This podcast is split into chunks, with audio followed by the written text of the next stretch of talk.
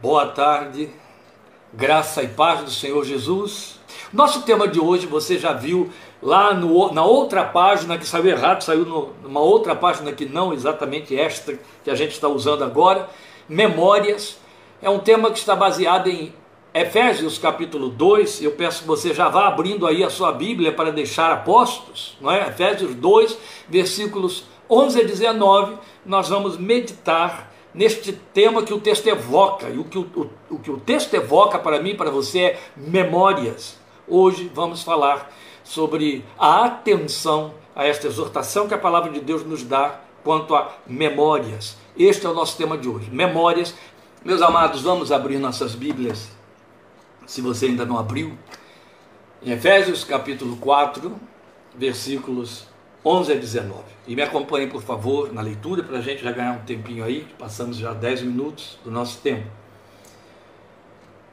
Portanto, lembrem-se de que anteriormente vocês eram gentios por nascimento e chamados incircuncisão pelos que se chamam circuncisão, feita no corpo por mãos humanas, e que naquela época vocês estavam sem Cristo, separados da comunidade de Israel sendo estrangeiros quanto às alianças da promessa, sem esperança e sem Deus no mundo.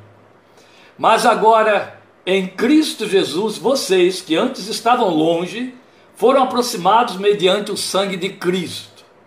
Pois Ele é a nossa paz, o qual de ambos fez um e destruiu a barreira, o muro de inimizade, anulando em seu corpo a lei dos mandamentos expressos em ordenanças o objetivo dele era criar em si mesmo dos dois um novo homem fazendo a paz e reconciliar com Deus os dois em um corpo por meio da cruz, pela qual ele destruiu a inimizade. Ele veio e anunciou a paz a vocês que estavam longe, paz aos que estavam perto. Pois por meio dele, tanto nós como vocês temos acesso ao Pai por um só Espírito. Portanto, vocês já não são estrangeiros nem forasteiros, mas concidadãos dos santos e membros da família de Deus. Glória a Deus por sua bendita palavra. Nós louvamos ao Senhor.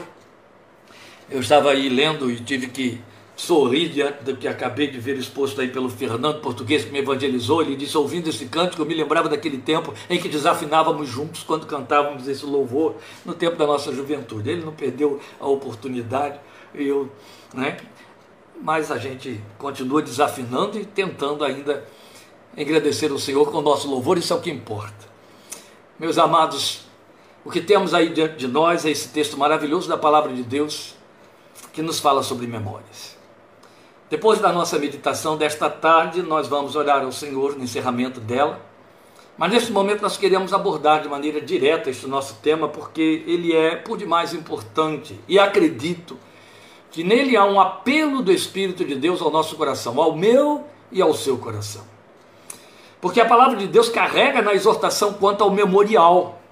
Jesus fez disso um emblema confessional, quando ele determinou a refeição santa como sendo em memória de mim. Eu fiz assim porque está entre aspas, afinal de contas foi ele quem disse em memória de mim.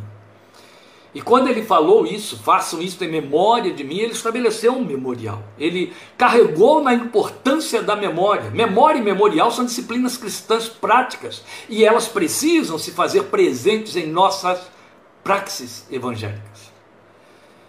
Como celebração, mas também como exercício de fé. Como celebração, nós temos a Santa Ceia. Como exercício de fé, são os, as orientações que podemos tirar aqui desse texto de Efésios, com que Paulo trabalha e aí exorta para mim e para você. Então, esse texto de Efésios, ele nos exorta a usar a memória como exercício de fé. E estas são duas questões que eu quero levantar agora muito importantes. Qual é a importância e qual é a necessidade da memória de fé? É importante memória de fé, se não fosse Jesus não teria estabelecido um memorial. Mas como estamos falando de exercício de fé, qual é a importância disso? Qual é a necessidade da memória de fé? Então, falando primeiramente sobre a importância, a importância se dá pelo que ela produz. A memória de fé produz gratidão, produz adoração ou arrependimento. gratidão e adoração, as duas coisas, porque na gratidão a adoração já fica embutida, mas também elas podem estar muito bem distintas gratidão e adoração e arrependimento.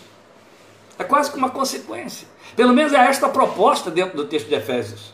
Isso é a importância da memória da fé. E a necessidade? É necessária a memória da fé porque sem ela nós incorremos no risco de esvaziamento de consciência de valores espirituais. Consciência que alimenta a gratidão, a adoração e ainda inculca temor a Deus, se gera arrependimento. E ainda produz um coração humilde diante dele da vida.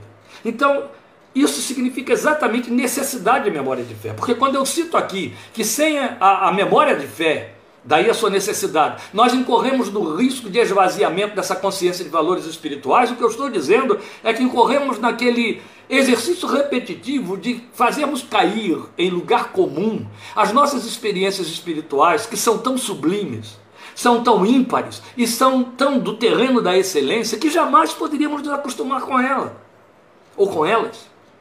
Eu costumo dizer e gosto de dizer, lembrando o texto de Isaías, capítulo 12, versículo 6, quando o profeta fala lá, vós com alegria tirareis águas das fontes da salvação, que a primeira coisa, a primeira disciplina, que é funda, o fundamento da nossa confissão, o fundamento da causa, a razão por Jesus ter ido à cruz, é a esperança de vida eterna, a consciência de estarmos salvos é a primeira que nós fazemos cair em lugar comum. E então, em lugar de atendermos ao que disse o profeta, com alegria vocês vão tirar águas das fontes da salvação, isso fala de um exercício cotidiano, porque você usa de água todos os dias, o dia todo.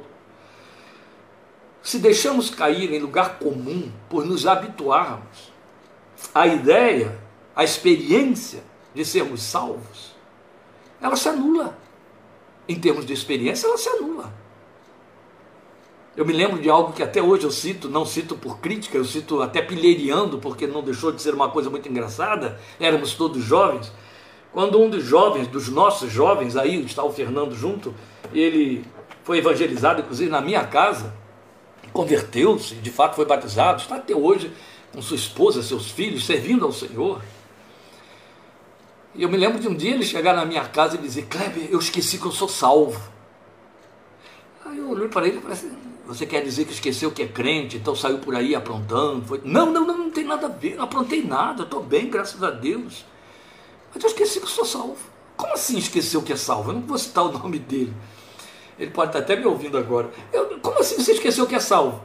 Não sei, de repente eu lembrei, olha, eu estou salvo. E é, eu sou salvo. Só que Jesus me salvou. Eu caí a rir, eu tive que rir. Mas a experiência daquele moço, ela retrata o que acontece em caráter negativo, porque no dele foi muito positivo, com muitos crentes. Sabe? Se acostuma a ideias com as quais não poderíamos nos acostumar nunca em termos de excelências espirituais. Você está salvo, salvo pelo sangue de Jesus, você creu nisso e a promessa se cumpriu.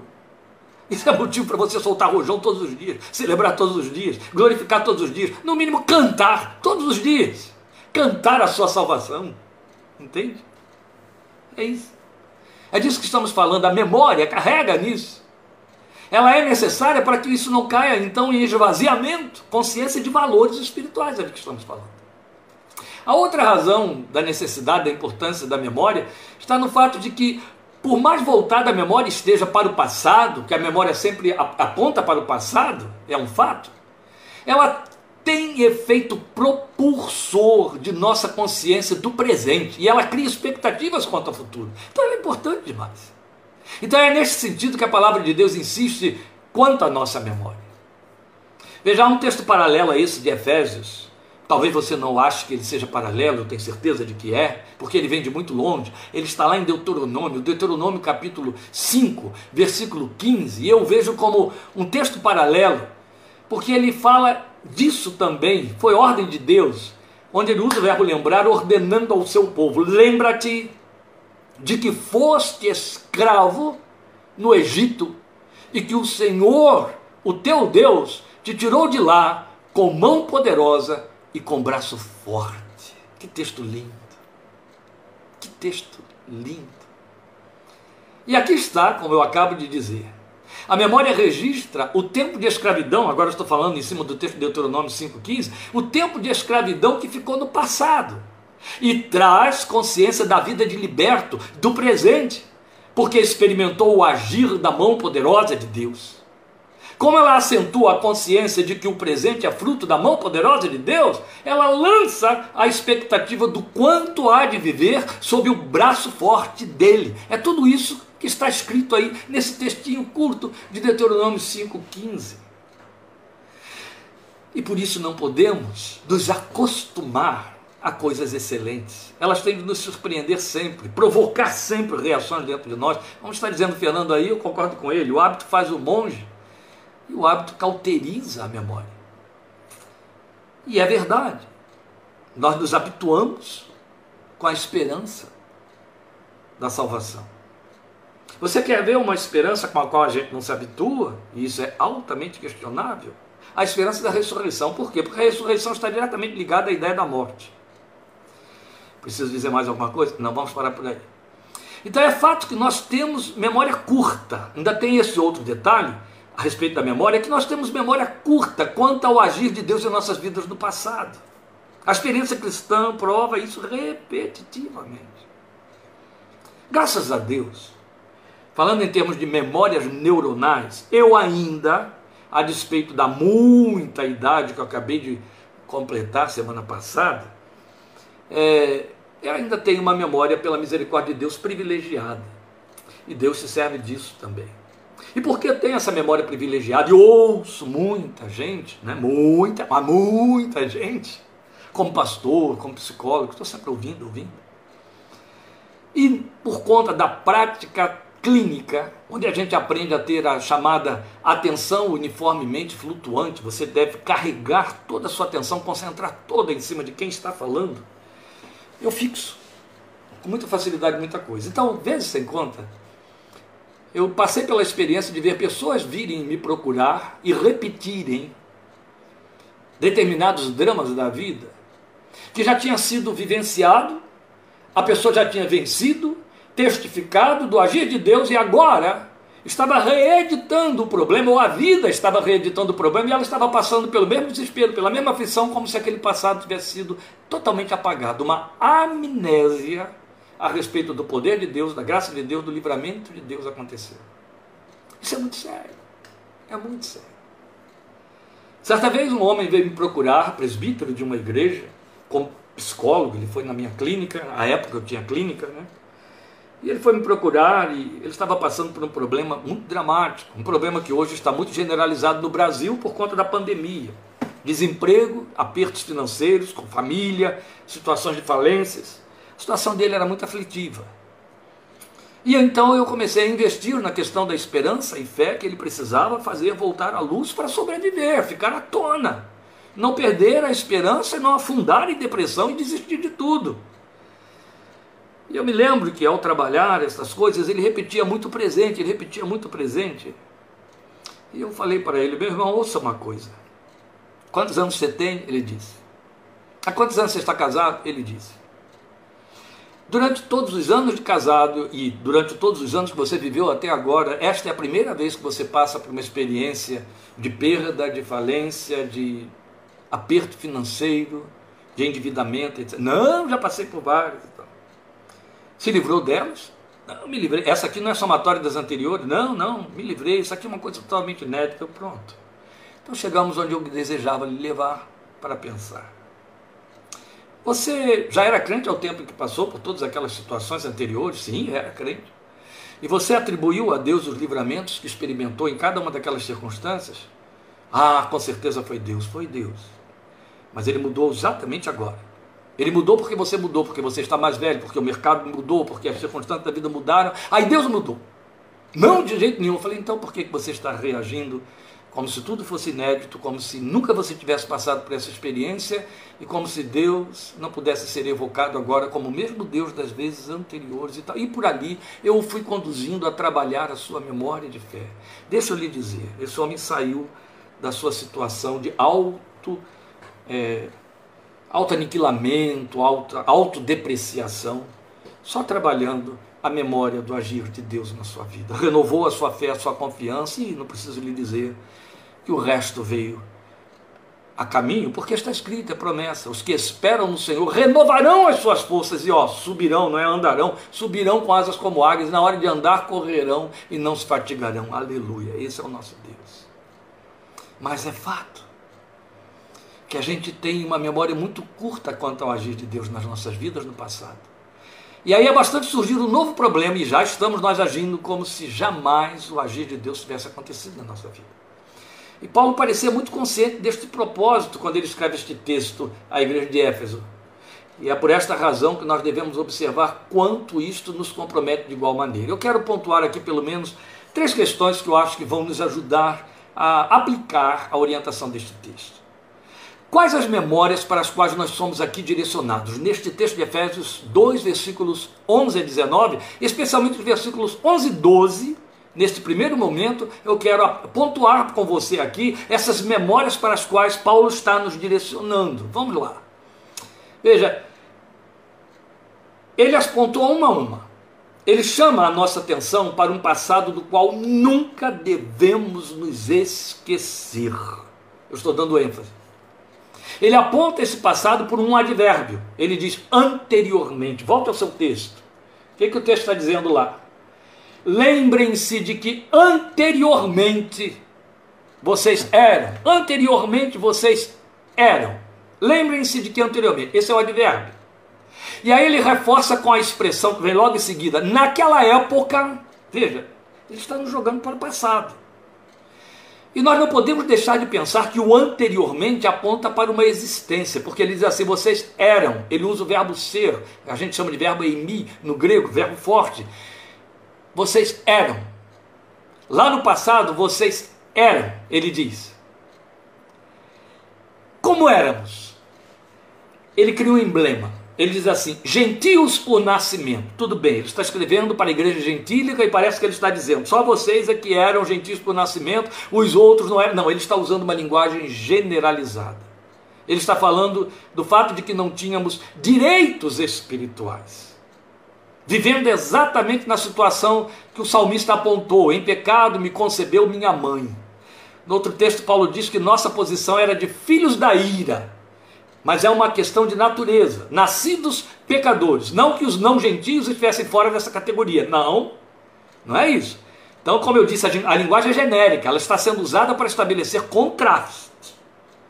Então, lembremos que foi o mesmo Paulo quem disse que Deus encerrou a todos, gentios e judeus, debaixo da desobediência, debaixo da ira, para que gentios e judeus tivessem que buscar misericórdia e arrependimento. Então, gentio aqui não diz que judeu não nasceu em pecado. Opa, isso não existe. Entende? Ele está usando uma linguagem genérica. Lembre-se que naquele tempo, olha, se você voltar ao seu texto no capítulo 2, você vai ver aí que no versículo 1 ele está dizendo qual era o nosso estado. Nós estávamos mortos em nossas ofensas e pecados. Leia aí, 2.1. Você está com sua Bíblia aberta? Acompanhe, por favor. Em 2.1 ele vai dizer exatamente isso. Nós estávamos mortos em nossas ofensas, em nossos delitos e pecados. E então ele acentua: porque vocês eram, isso resultou num estado. Pouquinho adiante ele vai dizer assim: longe, diz ele, vocês estavam longe, o estado aí, ó, estavam longe. Lá ele diz: vocês eram, verbo ser, e agora está dizendo, porque eram, estavam, estavam longe. Aí ele mostra posicionamento, entende? Lá, outrora, advérbio de lugar. Não estou dando aula de gramática aqui, não, meus irmãos, é apenas para acentuar, ajudar. E aqui agora, lá um advérbio de, de tempo, e aqui agora um advérbio de lugar. Vocês estavam longe, longe. No tempo era outrora, na posição longe. Como esta palavra acentua uma triste realidade, porque o que ele está dizendo ali é longe de Deus, longe da vida com Deus, de tudo o que Deus representa, Deus, o Criador, o Senhor do céu e da terra. Sensivelmente longe, distanciados. Por mais que o buscássemos, não o percebíamos. Estamos falando de experiência, meus queridos. Só nos damos conta desta verdade quando nós experimentamos a bênção de estar perto. É fato. Eu estou citando muito aqui hoje o Fernando, mas porque estou sendo levado a isso. Mas veja, como eu disse a vocês, ele me evangelizou. No, naquele livro, está até ali, é, Faça-se Luz, que conta aí um, a história da minha conversão, da transformação de Deus, eu cito uma experiência da qual ele foi testemunha. Ele está aí sentado, ele e seu irmão Hugo me levaram, logo com 30 dias, um mês de convertido, me levaram numa igreja que a gente chamava de Igreja de Fogo, Igreja Presbiteriana Renovada, lá em Riodades, em Niterói, e eles me levaram para participar deste culto que estava sendo dirigido pelo saudoso pastor, é, perdi o nome dele, e perdoe, mas ele era um pastor muito querido e era um pastor presbiteriano renovado que a gente chamava de pastor do fogo, porque ele é pastor da explosão, ele era explosivo. Quando ele pregava, parecia que ele ia explodir e a gente gostava muito de ouvi-lo. E eles me levaram lá, foi a minha primeira experiência fora da igreja onde eles haviam me evangelizado. E aí fomos assistir o culto. Um dos dois, com certeza, um desses dois aí, ó, ele ou o irmão dele, deve ser ele, foi culpado de passar para a mão do pastor um bilhetinho de, me denunciando como um novo convertido que estava ali no culto. Aquele tempo, meus queridos, estamos falando de 1971. Délio Marcel Batista, obrigado Ana Maria, mas meu Deus, como é bom ter esse povo ajudando essa memória que eu disse que era privilegiada, olha que vergonha, não é? Mas ela está aqui, ó, já me ajudou. Délio Maciel Batista, ela só botou Délio, eu lembrei do resto, viu Ana Maria? A memória estava tão ruim assim não. Délio Maciel Batista. Pastor Délio recebeu um bilhetinho, que certamente foi um desses dois aí que deu, ou ele ou o Hugo, dizendo que ali estava um novo convertido. Naquele tempo, como eu disse, em 1971, alguém se converter era um espetáculo, era uma coisa tão incomum. E aí eu era um novo convertido de 30 dias de evangelho. 33 para ser mais exato, que volta àquela minha memória, eram 33 dias. E aí eu estou lá assistindo culto, né, vendo aquelas novidades, especialmente as explosões do pastor no púlpito, e de repente eu escuto o meu nome ser citado no púlpito. Meus queridos irmãos, nós temos aqui entre nós hoje um jovem novo convertido que vai vir aqui à frente nos contar a sua experiência de conversão. Eu fiquei todo empolgado, sério, é assim mesmo. Eu estava sentado entre os dois. Parecia que eles tinham sentado de guarda-costas mesmo propositalmente para me jogar no fogo. E aí eu olhei todo empolgado para um e para outro, olhei para trás, né? cadê o jovem? E aí o homem cita meu nome. Cadê você, meu irmão? Chega até aqui, é o irmão Kleber, o nome dele é Kleber, vem aqui e conte para nós o que Jesus fez na sua vida. Eu quase morri. Não podia fazer mais nada, só sei que o Hugo me deu um empurrão assim puxando, aí você vai lá, vai lá. Teve jeito, uma vez em pé, né? O povo já prorrompeu, igreja pentecostal assim do, né? Do reteté, o povo já prorrompeu e glória, aleluia, só porque eu me levantei. Fui lá para frente, pela primeira vez na vida, segurei um microfone. E aí, eu, eu, eu fiquei olhando para eles, sem saber o que fazer. Eu não sabia, Jesus amado, eu nunca tinha aberto a boca para falar coisa nenhuma. Eles cometeram o erro de me fazer falar pela primeira vez com 33 dias, nunca mais parei.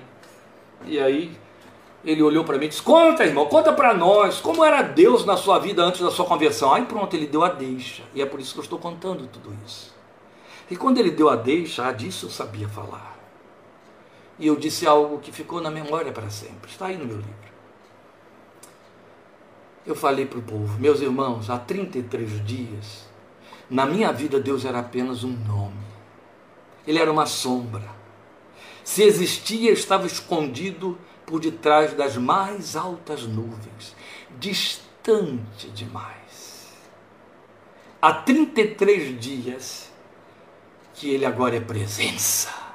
Há 33 dias que eu sinto ele, meu companheiro, meu amigo, junto, ele está perto. Aleluia. Paulo diz isso: perto está o Senhor. Entende? O que Paulo está dizendo é: lembre-se disso, naquele tempo vocês estavam sem Deus no mundo. Eu estava sem Deus, o pastor me deu a oportunidade de lembrar isso e de dizer isso àquele povo, e o grande contraste, agora eu estou nele, ele está aqui comigo, eu sinto, não preciso dizer o resto. A igreja se arrebentou naqueles glórias e aleluias, bem pentecostais, e especialmente o pastor Explosão, Délio Marcel Batista. Pois bem, como eu havia dito, por mais que buscássemos, nós não o percebíamos.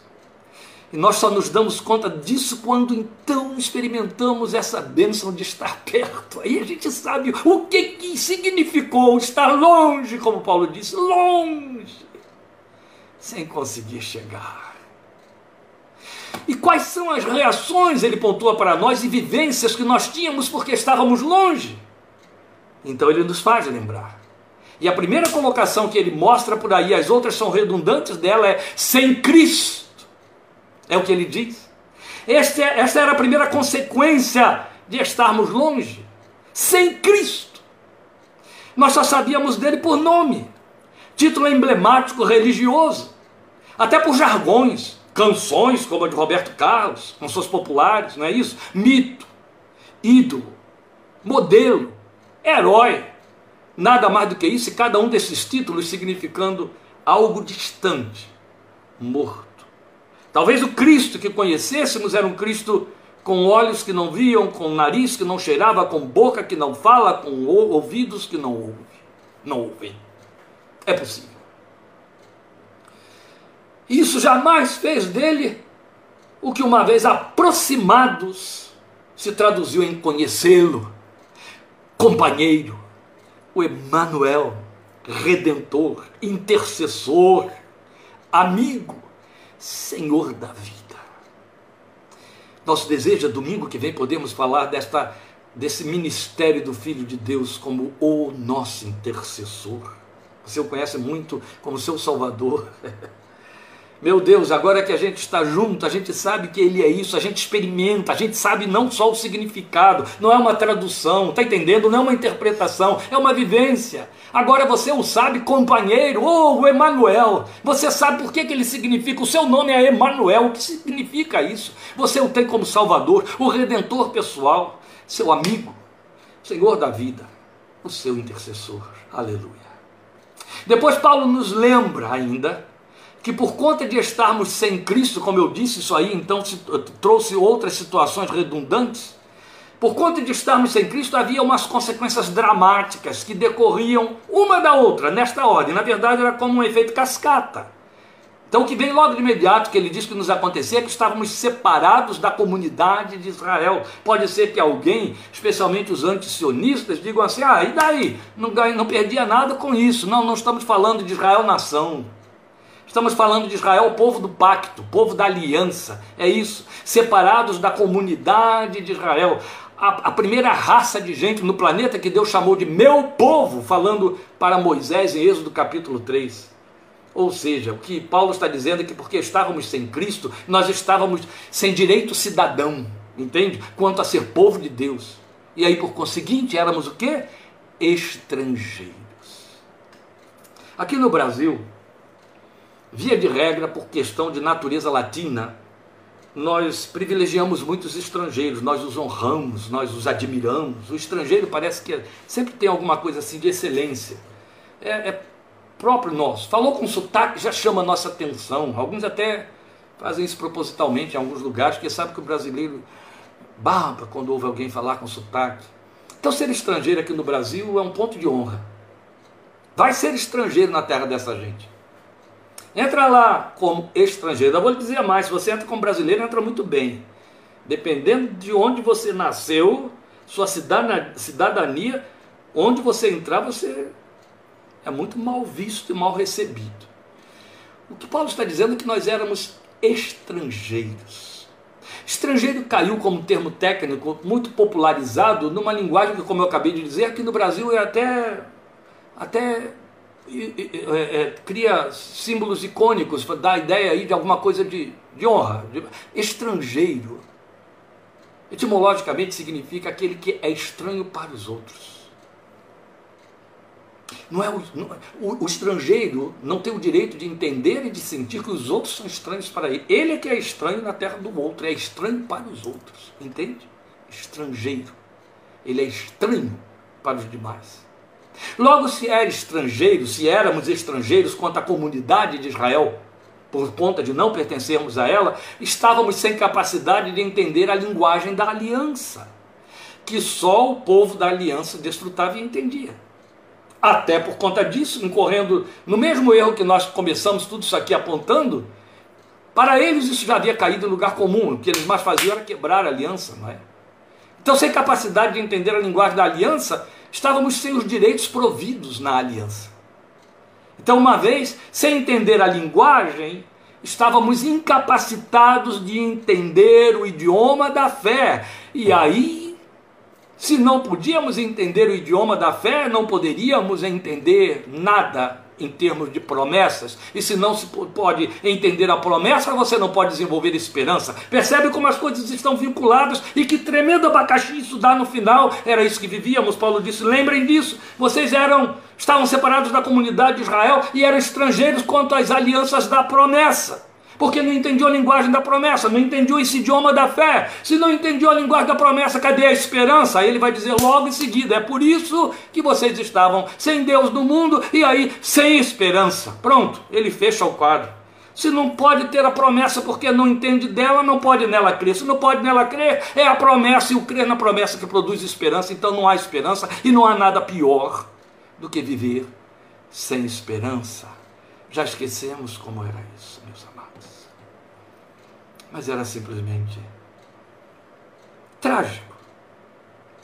E o resultado trágico é que isto implicava em sermos os verdadeiros ateus. É a linguagem que você tem aí no texto, quando ele diz assim: sem Deus no mundo. No grego isso significa ateus. Sabia? Pouca gente sabe disso. Muita gente pensa que ateu é como nós é, é, vulgarizamos e tecnicalizamos o termo. Ateu é aquele que não crê em Deus. Não. A Bíblia diz, eu gosto de citar isso, no Salmo 14, versículo 1, que, a, que, que aquele que não crê em Deus não é ateu, é louco. Diz o louco no seu coração: não há Deus. Ateu é aquele que está sem Deus, ainda que pensa que creia nele. E mesmo aquele que diz que não crê em Deus, ele é ateu exatamente porque Deus é um personagem do seu discurso, do seu pensamento que ele até coloca como inimigo e quer lutar contra as suas máximas, contra os pensamentos a respeito dele e os que pensam nele. Mas a verdade é que ateu é aquele que, que está sem Deus no mundo, por mais religioso que seja. Foi isso que Paulo disse. Ah, sem Deus. Os que estão sem Deus no mundo. Esses são os ateus. Não é quem não crê em Deus. Coisa séria. Então, por mais que nos entendêssemos religiosos, esta era a nossa situação. Então perceba, ele diz: vocês começaram antes sem Cristo e terminavam sem Deus no mundo. Quem começa sem Cristo termina sem Deus. É o que ele está dizendo aí do texto. Eu estou em cima do nosso texto, amados. Prestem atenção no texto que você vai ver que não estamos trabalhando com ideias soltas, estamos trabalhando em cima do nosso texto. Estamos indo aí textualmente, estamos procurando levar para você de forma expositiva o texto de Efésios 2, de 11 a 19. Por que é isso? Agora você sabia que a expressão sem Deus no mundo, que é toda a terminologia que ele está usando aí, é o equivalente a viver no inferno? Que isso, pastor? Aí já é exagero? Não, não, não. E eu acho que estão cobertas de razão aquelas pessoas que dizem minha vida é um inferno. Embora elas estejam dentro do planeta, indo e voltando pelo mesmo ambiente, espaço de tempo e etc., que eu e você. Porque na verdade, sem Deus no mundo, é o equivalente a viver no inferno. Porque o inferno não é mais que uma eterna existência sem Deus, uma eterna existência de absoluta ausência de Deus. Só é um tanto pior do que a realidade de viver no planeta, porque Jesus disse que é claro, nós consideramos isso domingo passado, sobre este planeta, a misericórdia de Deus que se renova cada manhã sobre as nossas vidas, ela se manifesta fazendo cair chuva sobre maus e bons, o sol abrir-se sobre maus e bons, é a misericórdia de Deus. A misericórdia de Deus ainda está no planeta, a misericórdia de Deus ainda revela fagulhas no coração do homem quando ele exercita a misericórdia. A mensagem do domingo passado. Mas no inferno não, não vai existir isso lá. Não vai ter misericórdia, não vai ter mais nada. Mas a grande diferença está no fato de que isso tudo será de forma eterna, mas continuará sendo sem Deus. Por que é isso? Então o apóstolo chega para mim, para você e diz: lembrem-se disto. Era assim que vocês viviam. Entende? Mesmo que não tivesse se dado conta disso. Mas esta era a nossa realidade. E aí nós temos a segunda coisa que eu quero considerar aí a respeito da importância da memória e da sua necessidade. Em que estas memórias comprometem nosso presente, foi o que dissemos aqui no início de tudo. Então ele contrasta o advérbio anteriormente com o outro. Estamos de novo no advérbio de tempo agora.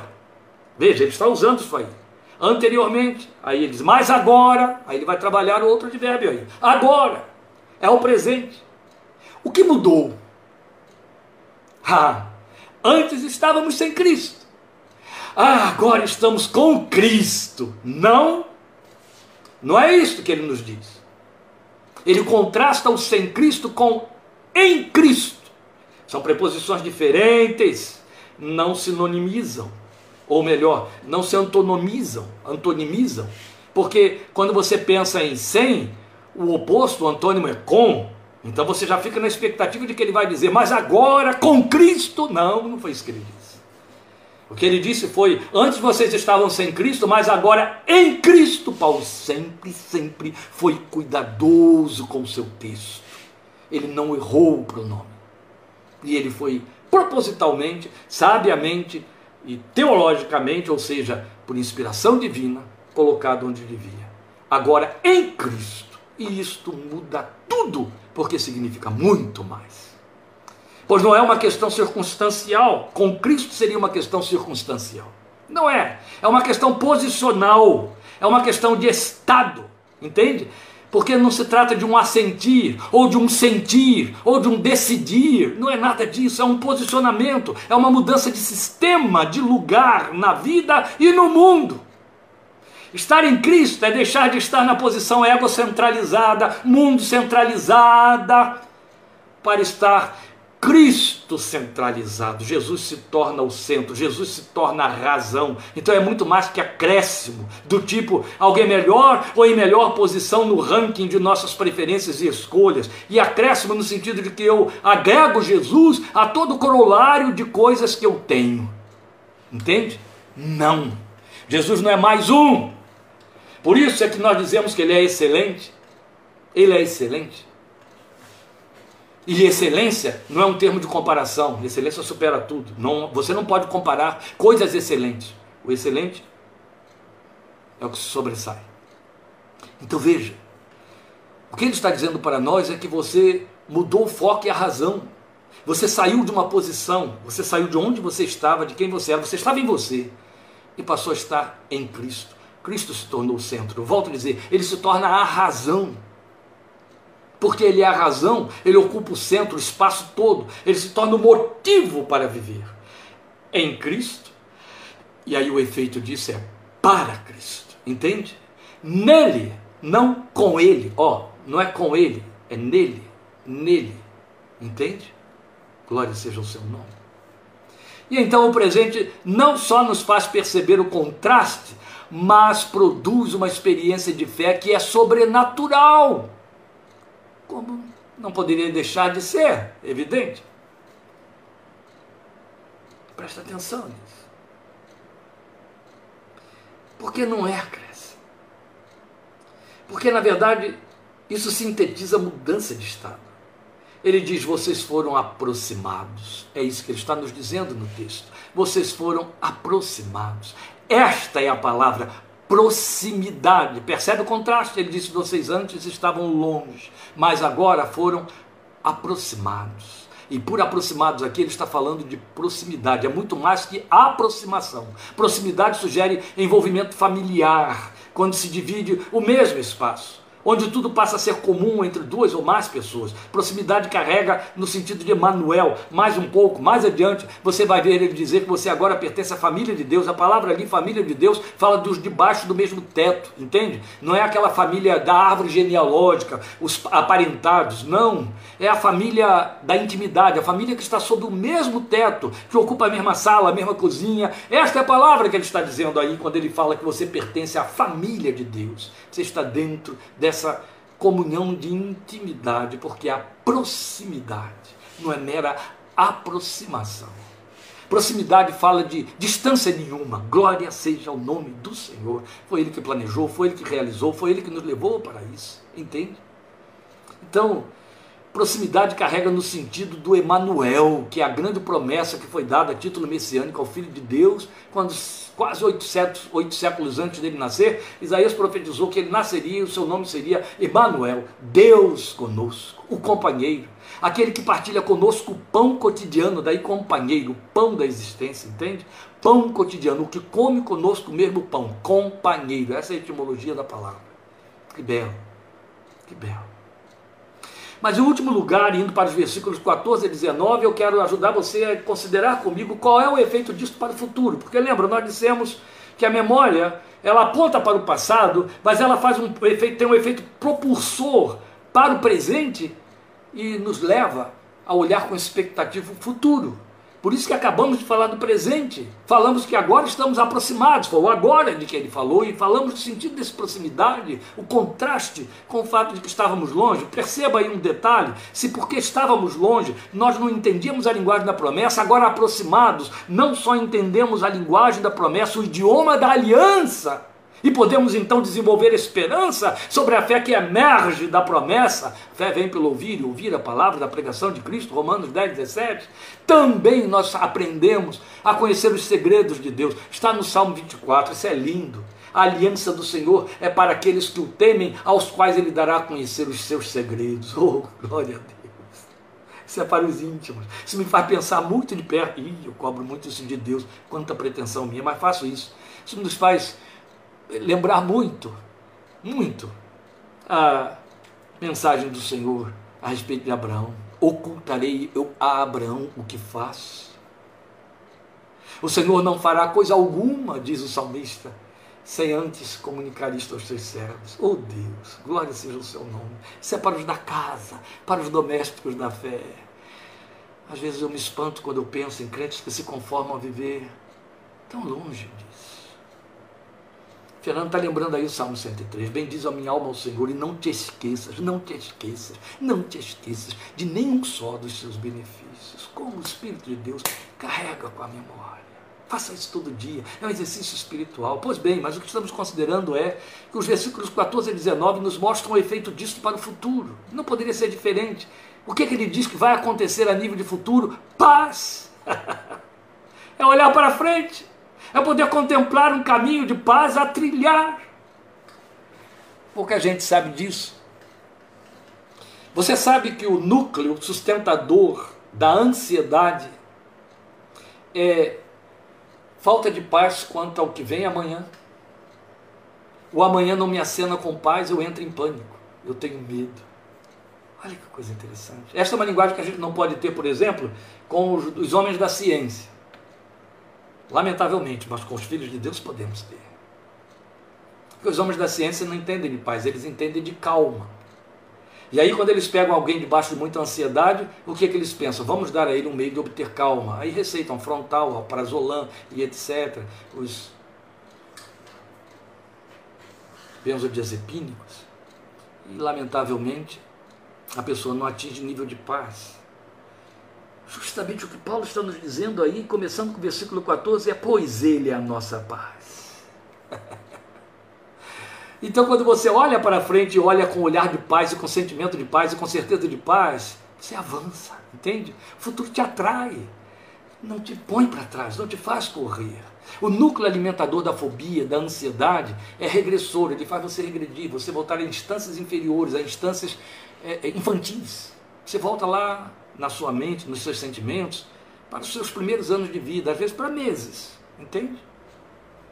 Esse é o único processo de regressão que existe, o resto é balela, invencionice aí esotérica.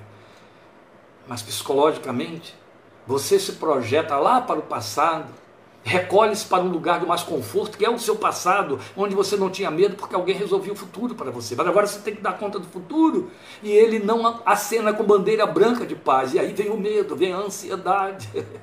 Paulo chega e diz: Ah, porque agora você está em Cristo. A paz. Ele veio e evangelizou a paz, ele semeou paz, ele aplainou o caminho da paz. Glória seja o seu nome. Na verdade, o que ele está dizendo é que Jesus nos faz olhar para frente e poder contemplar um caminho de paz a trilhar paz com Deus. Entende? Paz com Deus fala de liberdade de falar com Ele, de jogar para Ele até as ansiedades. É disso que Paulo nos fala e nos orienta.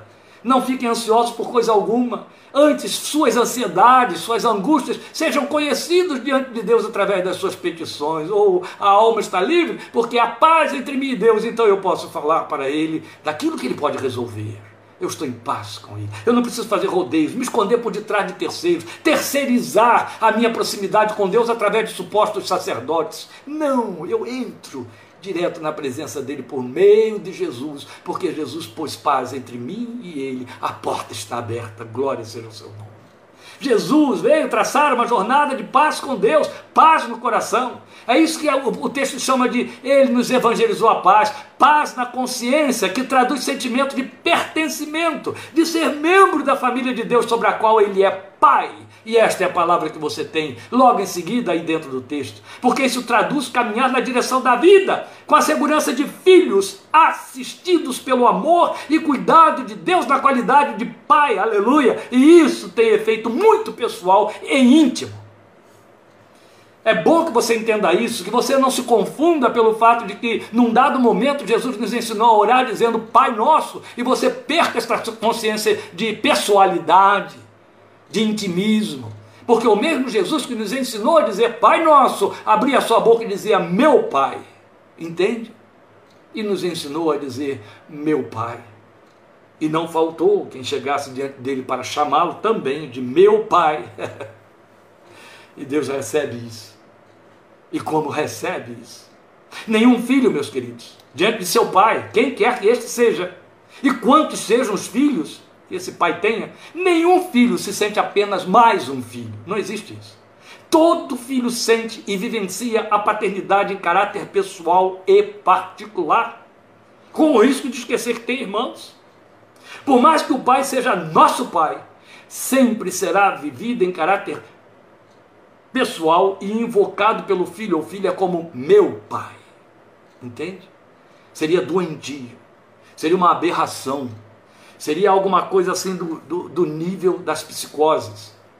Se o filho chegasse por ter outros irmãos, e toda vez que fosse se dirigir ao seu pai, dissesse: Nosso pai, ô nosso pai, eu queria que você me ajudasse. Nosso pai, você pode me emprestar a chave do seu carro? Esse pai ia pagar uma consulta psiquiátrica para esse filho em dois tempos.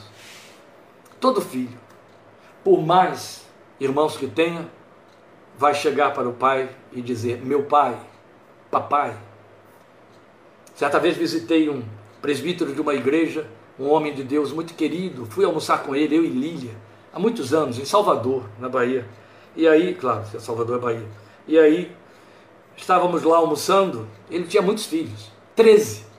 13 filhos. E os filhos foram chegando, era hora do almoço. Conforme chegava, ele dizia assim: esse é o filho número 9. Ou oh, chegou a filha número 6. Esse é o filho número 4. Aí de repente ele mesmo caiu numa gargalhada e disse: Olha, eu estou fazendo isso de propósito. Aquele filho número 9 se chama Fulano de Tal, esse filho aqui número 6 se chama Beltrano, a filha número 4 se chama Tal. Ele estava fazendo de propósito. Para nos dizer, no fim de tudo, cada filho é um filho no meio dos 13. cada um daqueles 13 chegava e dizia assim: Oi, pai. Oi, pai. Oi, pai. Meu pai. Foi isso que Paulo disse que Jesus estabeleceu, entende? Ele simplesmente estabeleceu colocar-nos nesta relação filial direta, membros da família de Deus, dentro da casa, e esse Deus como Pai. É o que você leu aí, está escrito aí no versículo 18: Pois por meio dele, de Jesus, tanto nós como vocês temos acesso ao Pai por um só Espírito. Glória seja o seu santo nome. Em últimas palavras, meus amados, que o nosso tempo está chegando mesmo ao fim, temos ainda quatro minutinhos. Em últimas palavras, Paulo estaria nos dizendo que nós devemos trazer à memória que antes éramos órfãos. Entende? É isso que ele está dizendo. Espiritualmente sem lar, sem rumo, sem casa. E é muito pertinente dizer que antes éramos órfãos, porque você sabe qual é a categoria na qual você foi filiado. A Bíblia te diz, está aqui em Efésios, está em Romanos, está em Gálatas, que nós fomos adotados.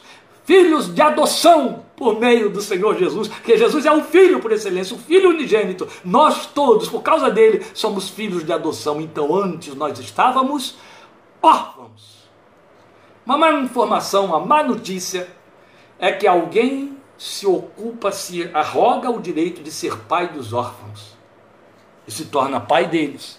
E foi Jesus quem disse, está em João capítulo 8, versículo 44: Vocês têm por pai ao diabo. Infelizmente, quem não for filho de Deus vai ter o diabo por pai. Foi Jesus quem disse, isso não é uma desse, e Jesus incluiu os judeus quando declarou isso. Que coisa séria, não é? Que coisa séria. Era para eles que ele estava falando. Fariseus e religiosos ali os ouviam, o ouviam. Isso é sério. Então o que ele está nos dizendo é isso, ele está nos trazendo à memória o fato de que antes éramos órfãos, não tínhamos lar, não tínhamos rumo, não tínhamos casa, não tínhamos norte, não tínhamos, não tínhamos definição de vida. Agora tudo isso está aí. Agora temos Pai, que por ser eterno, nos preparou pelo sangue de Cristo para vivermos com Ele uma comunhão que é eterna. Louvado seja seu santo. Eu encerro fazendo aqui uma, uma colocação que já dá uma deixa para a nossa mensagem do próximo domingo, querendo Deus. Veja, é muito significativo ler na palavra de Deus as muitas vezes em que ele aplica o verbo lembrar a si mesmo a nosso respeito e a nosso favor. E é gratificante isso. Eu gosto de pensar numa mensagem emblemática, tão significativa, quando Deus ordena a Moisés que confeccione ombreiras e peitoral para as vestes sacerdotais de Arão, o sumo sacerdote. Deus foi detalhista. O Senhor determinou que em cada ombreira fosse fixada uma pedra de ônix com os, os seis, seis, nomes dos doze em cada ombreira, seis nomes das tribos de Israel, seis em cada ombreira. E no peitoral, outro tanto, doze pedras, entre as quais diamante, inclusive, cada uma de uma cor e qualidade diferenciada, e gravada em cada uma com selo um nome para cada tribo. Então ele tinha duas pedras nos ombros e doze no peito. Aqui, seis nomes de um lado, seis do outro. Na frente, doze nomes. E o Senhor esclareceu a razão. Está lá em Êxodo 28, versículo 29. Toda vez que Arão entrar no lugar santo, levará os nomes dos filhos de Israel como memorial permanente perante o Senhor. Meus irmãos amados, como isso é belo e significativo. Porque somente o sumo sacerdote tinha direito de entrar uma vez por ano no Santo dos Santos, sozinho. Não tinha acompanhamento de ninguém. Não havia sacristão para o sumo sacerdote para levantar suas vestes, ajudá-lo a atravessar, nem levantar o véu. Não!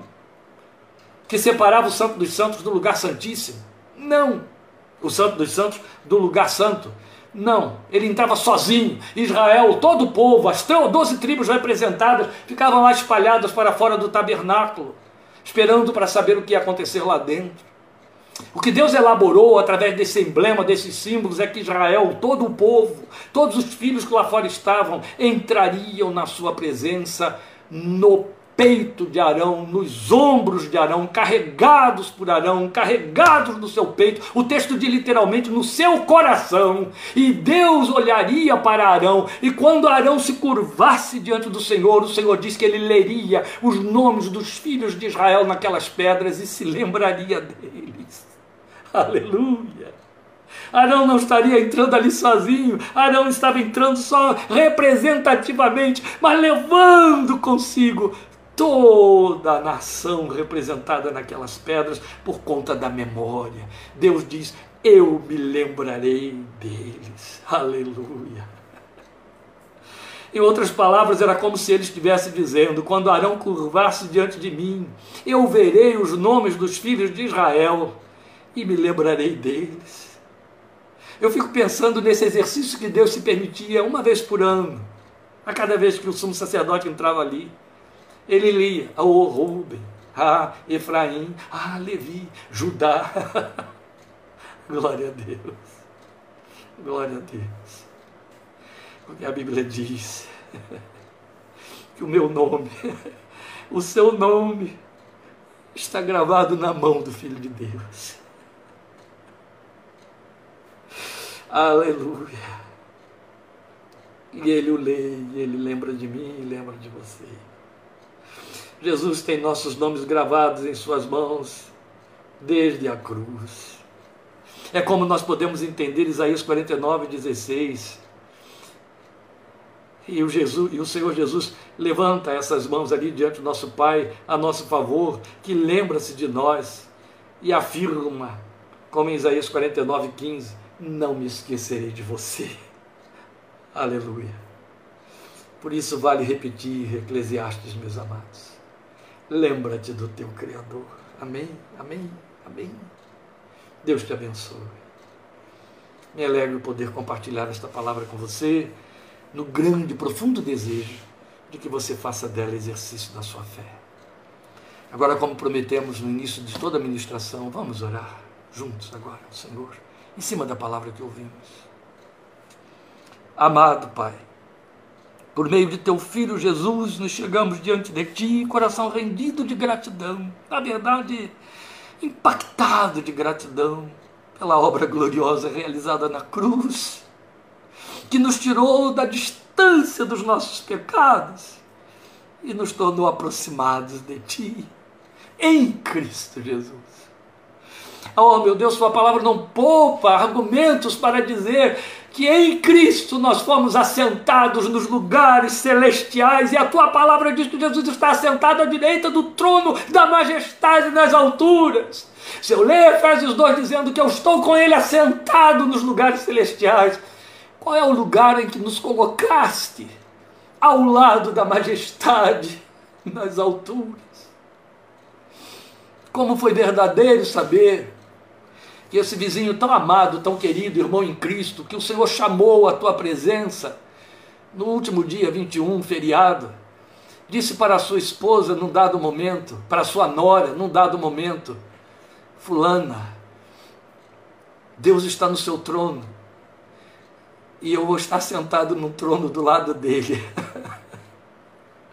e partiu para o Senhor no dia 21, falando uma verdade bíblica absoluta Paulo foi usado por ti, Deus, para nos revelar esta verdade gloriosa.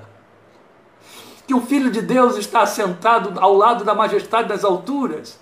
E em Efésios capítulo 2, ele diz, no versículo 6, que nós fomos assentados com Cristo nos lugares celestiais. Este é o nosso lugar. Ressuscitados já com Ele pela fé. Aleluia! Aleluia! Obrigado, meu Deus, porque isto é obra da graça. Tu foste nos buscar nas nossas distâncias, no nosso deserto, nas nossas lonjuras, e nos aproximaste, porque na verdade tu foste ao nosso encontro. Glória ao teu nome. Glória ao teu nome, exatamente como lemos em Êxodo. Eu ouvi e vi a aflição do meu povo e desci para livrá-los. Desceste até a cruz descesse na pessoa de Cristo Jesus, que subiu a cruz para nos levar ao alto a tua presença, ao teu trono de glória, para nos assentarmos aos teus pés para sempre. Bendito é o teu nome pelos que já foram, pelos que desfrutam desta glória, por aquele reencontro que cremos pela promessa da ressurreição, que teremos todos pela fé em teu nome. Oh, obrigado, Filho de Deus. Obrigado pela tão grande salvação que nos foi dada por meio de Jesus, pela paz que há entre nós e o Pai, pela liberdade que nos dás no teu Filho, glória ao teu nome, ó Espírito Santo de Deus. Tu que a palavra informa que Jesus diz que foste nos dado para nos fazer lembrar todas as coisas, ajuda-nos a jamais esquecermos estas coisas e tributarmos a Ti dia após dia culto de louvor e gratidão ao Teu nome por tão grande realização operada em nossas vidas. Te bendizemos e rogamos que a tua bênção repouse sobre teus filhos, tuas filhas, sobre seus lares, cada um deles ao alcance desta palavra hoje, nos dias que virão, para o louvor e glória de teu santo nome, por Cristo Jesus, nosso intercessor eterno, hoje e para sempre. Amém. Amém. Deus te abençoe e te fortaleça. Amém. Obrigado por sua atenção e por sua participação. Estejamos juntos quarta-feira, oito e meia, Minuta da Fé 32, no próximo domingo, querendo Deus 17h30, Jesus e a mensagem das pedras. Amém? Deus te abençoe. Muito obrigado.